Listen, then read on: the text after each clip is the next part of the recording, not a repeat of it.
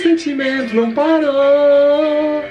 Hoje o Vasco joga amor. Eu vou pro caldeirão. Vivo pra te seguir. Fala, torcida vascaína, Felipe Tiru de volta na área para comemorar mais uma vitória do nosso Vascão. 1 a 0 sobre o Cruzeiro em São Januário, uma vitória aí que livra o Vasco das chances de, de ser rebaixado. Para o Vascaíno que ainda estava preocupado, nos comentários do preleção ainda havia é, Vascaíno preocupado. Não, a chance de ser rebaixado ainda não acabou, porque pode ser, mesmo com o Cruzeiro tendo que vencer todos os jogos e o Vasco tendo que perder todos os seus jogos, ainda tinha Vascaíno preocupado. Então pode relaxar Vascaíno, porque além da gente ter garantido matematicamente a nossa permanência, a gente ainda livrou os nossos co-irmãos aí, o Botafogo e o Fluminense também da degola. Então você não precisa mais se preocupar, por exemplo, com a possibilidade do tapetão também, que vai aparecer aí. Não, não, não estou relaxado, porque pode aparecer no tribunal. Não, o Vasco não vai ser mais rebaixado. O Vasco também com essa vitória é deixa muito encaminhada a sua classificação para a Sul-Americana. Agora, só um desastre tira o Vasco da Sul-Americana. Precisaria que o Botafogo e o Fluminense vencessem as duas partidas que faltam, os dois. Não é um ou outro, não. Os dois tinham que vencer. E o Atlético Mineiro também ia ter que vencer pelo menos uma partida. E o Vasco perder as duas para é, ficar de fora da Sul-Americana. Então, pô, seria uma combinação aí muito improvável. Então, o futuro, o destino do Vasco no, na competição é, já está desenhado, essa vitória aí já deixa desenhado. O que não significa que tem que lutar também para vencer os próximos jogos, lógico, né? Mas eu acho que esse nem é o aspecto mais bonito de, a se ressaltar hoje, não, nem o mais importante, cara. O que realmente me deixou feliz é, é o mesmo motivo que vem me deixando feliz aí é, há mais de uma semana, que é esse comportamento da torcida do Vasco. Cara, o que, que é essa torcida do Vasco? Aquela frase lá de que não é um, um clube que tem uma torcida, é uma torcida que tem um clube. Nunca fez tanto sentido. O, a gente vinha falando esse ano como precisava só de uma centelha, muito pouca coisa, para o Vascaíno abraçar o, a, o time, que o Vascaíno já estava querendo, a gente via aquela vontade represada. E acabou que não precisou de nada. No final das contas, ah, não vai acontecer o motivo. Então a gente vai sem motivo mesmo. A gente tá vendo essa associação em massa aí histórica. E, pô, a galera foi hoje para São Januário, lotou São Januário, sem nenhum motivo também, né? Porque o Vasco já não estava disputando mais nada, nem vem fazendo é, grandes apresentações. E aí, quando eu liguei a televisão aqui e vi São Januário lotado, a galera cantando lá em, em plenos pulmões, mano tocou, tocou o hino lá do, do Brasil e nem deu pra ouvir. Só dava pra ouvir a torcida do Vasco. Ali eu falei, eu que tava com medo, né? Quem viu o preleção sabe, eu tava com medo de, de ver mais um Vasco sonolento essa noite. Mas quando eu vi ali a, aquela torcida cantando daquele jeito, eu falei, cara, impossível, né? Impossível, até uma pedra de gelo se sensibilizaria aí com, com, com, essa torcida. Impossível de ver um time sem garra, um time sonolento, sem vontade é, nessa partida, né? Nessa segunda-feira. E foi o que a gente viu. Na verdade, eu já estava um pouco mais relaxado em relação à a, a partida do que no preleção sobre Vasco, porque se o Luxemburgo não chegou a seguir meus conselhos, né, totalmente, pelo menos ele também desistiu é, do que vinha se desenhando aí, porque no preleção eu comentei, né? Ah, Falava-se nos bastidores que o para suprir aí as ausências do Raul e do Marco Júnior, que não poderiam jogar, o Vanderlei Luxemburgo ia com Felipe Bastos e com Valdívia. Aí ia ser demais, né?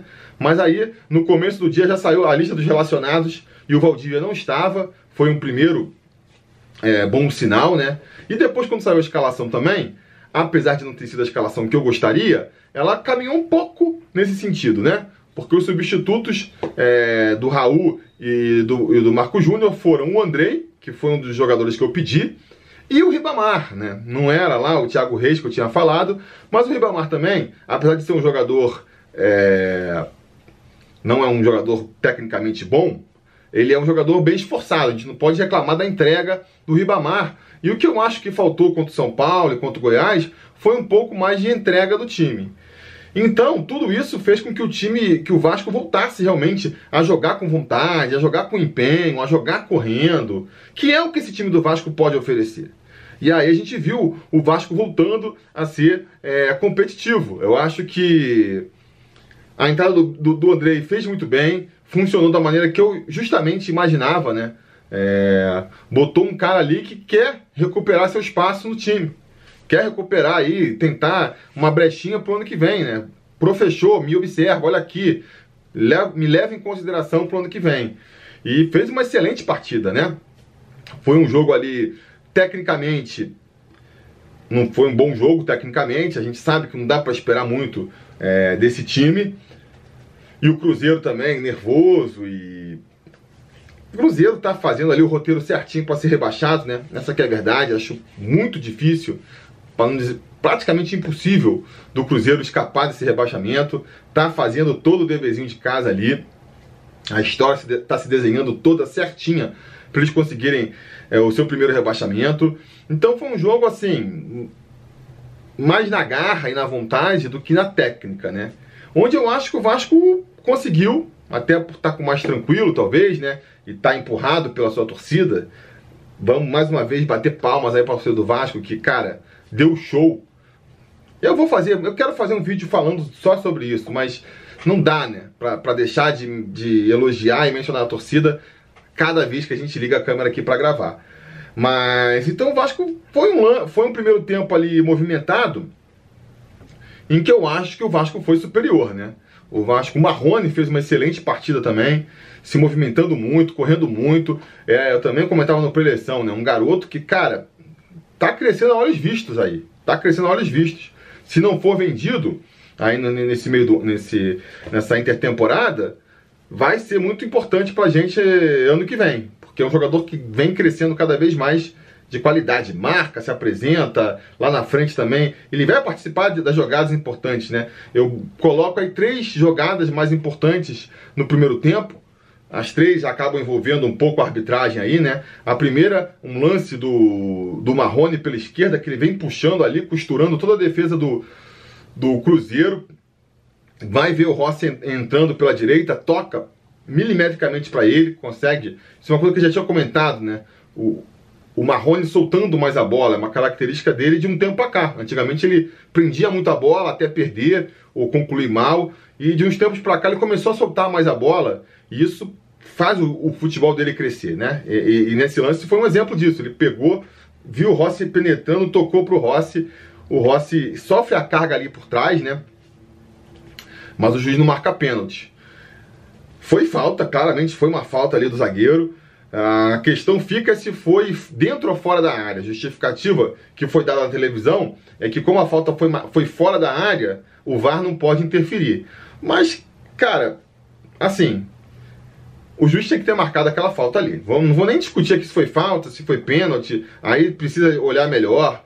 Mas a falta foi clara, né, cara? A falta pelo menos foi clara. O juiz podia ter marcado no mínimo uma falta ali na entrada da área, que seria um lance perigoso, não marcou nem isso mas foi uma jogada interessante do Vasco. Depois, vai ter o lance do pênalti também, né? É... Na verdade, vai ter o gol do Vasco primeiro. Uma bela bola do André, que, repito, entrou muito bem na partida, principalmente é... na frente, né? Se movimentando, aparecendo, criando jogadas. Eu acho que marcando ele ainda precisa é... um pouco mais de. Como é que se fala? Intensidade marcando, né? Para um, um volante, eu acho que às vezes é, falta ali aquela vontade, né, do, do, volante, mas não foi muito necessário isso hoje. O Cruzeiro não estava conseguindo se acertar. E na frente ele apareceu com uma, com uma, uma alternativa muito boa, né? Participou de várias jogadas, inclusive na jogada do gol, que ele rouba a bola no meio campo, vem conduzindo ela é, pelo campo inteiro também. E quando está quase ali na entrada da área, toca para o Guarim, que a gente sabe é um grande finalizador, mas não vinha apresentando muito essa qualidade até aqui. Mas hoje não. Hoje mostrou aí seu cartão de visitas. Chutaço no canto, assim, indefensável para o Fábio. Uma, um belo gol do Guarim, não é mesmo? É, que mostra mais ou menos a, a, impressão que a gente fica, né? De que se ele ficar para o ano que vem, ele vai poder contribuir muito mais com o time do que contribuir esse ano. Que esse ano, eu acho que se for pesar, ele até mais atrapalhou do que ajudou o Vasco, né? Porque a gente perdeu muitos jogos até ele começar a se encaixar com a equipe. Agora que ele se encaixou, o campeonato meio que já acabou. Então, se ele for embora agora, acho que vai ter sido uma passagem frustrada pelo Vasco. Mas se ele ficar pro ano que vem, aí, aí vai ser uma boa. Vamos torcer. Tô torcendo muito pela renovação do Guarim, que jogou muito bem hoje também. O Guarim é um cara que talvez melhor ilustre aí a diferença entre a partida hoje e a partida contra o São Paulo. Ele foi bem mal contra o São Paulo. As coisas que ele tentou não conseguiu, né? Não conseguiu encontrar seu jogo. E hoje ele fez esse gol, foi um belo gol. Fez o lançamento também para o Marrone, que vai dar origem naquele pênalti, né? O Marrone mata, bota a bola na frente, cai. Eu sinceramente acho que não foi pênalti também. Acho que o, o zagueiro do Kaká, né, o zagueiro do Cruzeiro, acho que não tocou nele. Ele percebeu que a bola correu um pouco e, e, se jogou. Viu que o jogador tinha atrás, puxou mais na camisa ali. Enfim, o juiz chegou até a, a, a marcar o pênalti, o Cachu chegou a, a, pegar a bola, mas aí depois no VAR anulou. É... Enfim, ainda bem que, que não fez falta, né? No segundo tempo, o jogo fica mais aberto, o Cruzeiro vai mais para cima, é, o Vasco também acaba cedendo mais espaço, né? Vai fazer algumas substituições. Primeiro tira o Ribamar para botar o Thiago Reis, mais uma mudança ali é, no sentido do que eu pedia, né? Testar os jogadores do elenco que não foram aproveitados e que podem ter oportunidade no ano que vem. O Thiago Reis não soube aproveitar, mal tocou na bola, o que também aponta uma coisa que eu venho defendendo. A torcida vascaína def defendeu muito essa temporada o aproveitamento, né, que, que se aproveitasse mais o Thiago Reis mas eu acho que ele tem uma característica que não combina com o time. É, ele é um jogador de área que, para ele ser efetivo, ele tem que receber a bola na área. e o estilo de jogo do Vasco é, não encaixa, não encaixa com esse tipo de jogador, né? Você vê que ele fica perdido, fica ali da área, é, a bola não chega, quando ele sai, ele não é a característica dele, então teve ali um segundo tempo sumido. Thiago Reis pouco apareceu. Vai aparecer no segundo tempo, puxando um contra-ataque ali e demorando para soltar a bola pro Rossi. E vai acabar perdendo a bola. Foi o lance que ele mais se destacou, pelo menos na minha, pelo que eu lembro agora. Depois vai começar ali umas mais umas é, embananadas do, do, Luxemburgo, né? O Luxemburgo está também é, dando muito motivo para ser criticado nessas últimas rodadas, porque a gente já vinha criticando ali, por exemplo, a escalação do Bruno César e principalmente do Valdívia na última partida. Aí o cara resolve dar uma chance pro Valdívia depois de um turno inteiro, faltando quatro jogos para terminar a partida. Tá, beleza. Pela coerência dele, o Valdívia tinha que pelo menos estar no banco agora, né? E não tava, não foi nem relacionado. Nem sei se será que ele tomou um cartão amarelo e o pessoal tá tão distraído porque o cara tava tanto tempo sem jogar. Porque, cara, do ponto de vista ali da lógica, da coerência do, do, do Luxemburgo, não faz sentido. Depois vai tirar o Richard também, que vinha fazendo uma, mais uma partida ruim. O Richard, repito, já perdeu o foco, cara. Já, já tá com a cabeça fora do Vasco. Não faz sentido escalar mais o Richard. Foi importante durante um certo momento é, da temporada. Acho até que foi uma das poucas contratações que deram certo pro Vasco esse ano, mas de um tempo para cá, quando ficou meio que evidente para ele que ele não ia ficar mais no Vasco e quando o Vasco meio que definiu a sua situação no campeonato, ele parou de jogar. Essa que é a verdade. Então não devia ter sido escalado. Não sei se por conta disso resolveu tirar, porque ele vinha mal, porque estava o cartão amarelo, ou se foi por um motivo de contusão, pode ser também. E nada contra tirar o Richard do time, mas botar o Felipe Bastos no lugar dele, isso sim é, é, foi mais um erro do Luxemburgo. O Felipe Bastos não funciona como primeiro volante. Não adiantava também tentar recuar o André para ser o primeiro volante, também não funciona. Nem o Guarim precisa de mais forma física. Então, acabou abrindo, né? Foi, a, a mudança foi ali uns 20 minutos do segundo tempo, que foi bem o momento que que o, o Cruzeiro começou a ficar mais esperado, partir mais para cima do Vasco pro tudo ou nada, o Vasco, justamente nesse momento, acaba é, enfraquecendo mais ali, tirando a combatividade do seu meio campo e dando mais campo pro Cruzeiro. Então, a partir daquele momento ali, o Cruzeiro vai começar a apertar o Vasco, vai ser o momento em que o jogo meio que vira e começa a ficar mais afeição pro Cruzeiro. O Luxemburgo depois vai consertar o erro, botando o Bruno Gomes e tirando o, o Marrone, né? Mas aí, como ele está consertando um erro, acaba ficando meio remendado. Porque no que você tirou o Marrone, você também tira ali uma, um, uma válvula de escape, né? uma opção de contra-ataque. O Marrone vinha muito bem na partida, o Rossi também. E, a grande arma do Vasco esse ano é o, é o Marrone por um lado e o Rossi pelo outro, jogando na velocidade, ser, funcionando como válvula de escape. Você tirou um, você meio que matou ali o, o ataque do Vasco. Porque o Thiago Reis é um cara mais paradão, mais lento. Tirou o Marrone para botar mais um volante. Né? Então ficou só o Rossi ali aí ficou, ficou mais difícil. Então a gente vai ver no final da partida um sufoco tremendo do, do Cruzeiro. Realmente o Cruzeiro aí tá marcado para ser rebaixado, cara, porque criou várias chances ali na área do Vasco. Vai ter uma, uma bola que a bola sobra pro, pro Fred, o Fred mata assim, vira, tá entrando ali, acho que é o Marquinhos Gabriel pela, pela direita, ele toca, o Marquinhos chuta, parece que quer lançar, para mim tinha que ter chutado para gol, né? Mas ele chuta de um jeito que parece até que tá sendo mais um, um passe pro companheiro ali que não chega na bola. Quando aquela bola não entrou, eu falei, meu Deus do céu, acho que realmente o Cruzeiro tá com o destino dele traçado, né? Não há o que ele possa fazer para mudar. E depois disso vai ficar no chuveirinho até o final.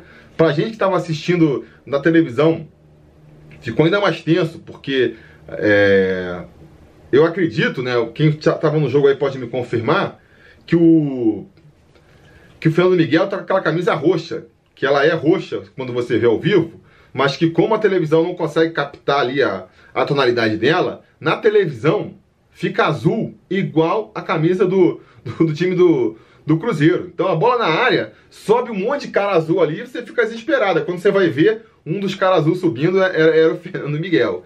Então ficou aquele desespero no final, né? Um desespero mais porque a gente queria ver o Vasco vencendo, porque a gente queria justamente já. É...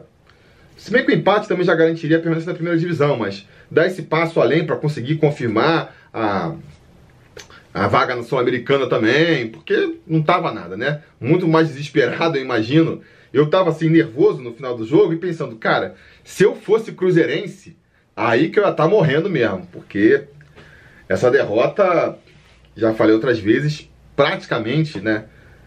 Acaba com as chances do Cruzeiro aí de permanecer na primeira divisão. Enfim, é isso, né? Vamos ver, faltam mais dois jogos agora. O Vasco tem pouco a jogar agora em disputa, é mais tentar terminar um pouco melhor posicionado, que vai render ali um, um dinheirinho a mais pro Vasco, é importante, está faltando. E vamos ver se o Vasco, se o, se o Luxemburgo caminha mais né, nesse, nesse sentido de experimentar novos jogadores, dar chance para mais gente aí. E conseguir mais duas vitórias também, é possível, é possível, né? Quanto o Bahia, Bahia não tá jogando nada, dá para ganhar lá. E principalmente depois de encerrar o ano com uma festa bonita contra a Chapecoense. Aí eu acho que a vitória vem porque eu não tenho dúvidas de que a torcida vai repetir a festa linda que eles fizeram nessa segunda-feira. A torcida, que é o grande destaque do Vasco é, nessa temporada, não é mesmo? Isso era o que eu tinha para dizer por hoje. Diga nos comentários a opinião de vocês sobre essa partida. Não se esqueça também de curtir o vídeo, assinar o canal, ligar o sininho de notificações para ser avisado quando tiver vídeo novo, vídeo novo aqui no canal, porque vai ter muita coisa. Tem muita coisa para a gente falar. O campeonato está acabando, mas a gente já tem que pensar em 2020. A gente tem que repercutir ainda essa movimentação histórica da torcida do Vasco. Então a gente tem muita coisa para falar e eu espero que você esteja aqui para conversar comigo. Beleza? Tá combinado? Então tá combinado. A gente vai falando.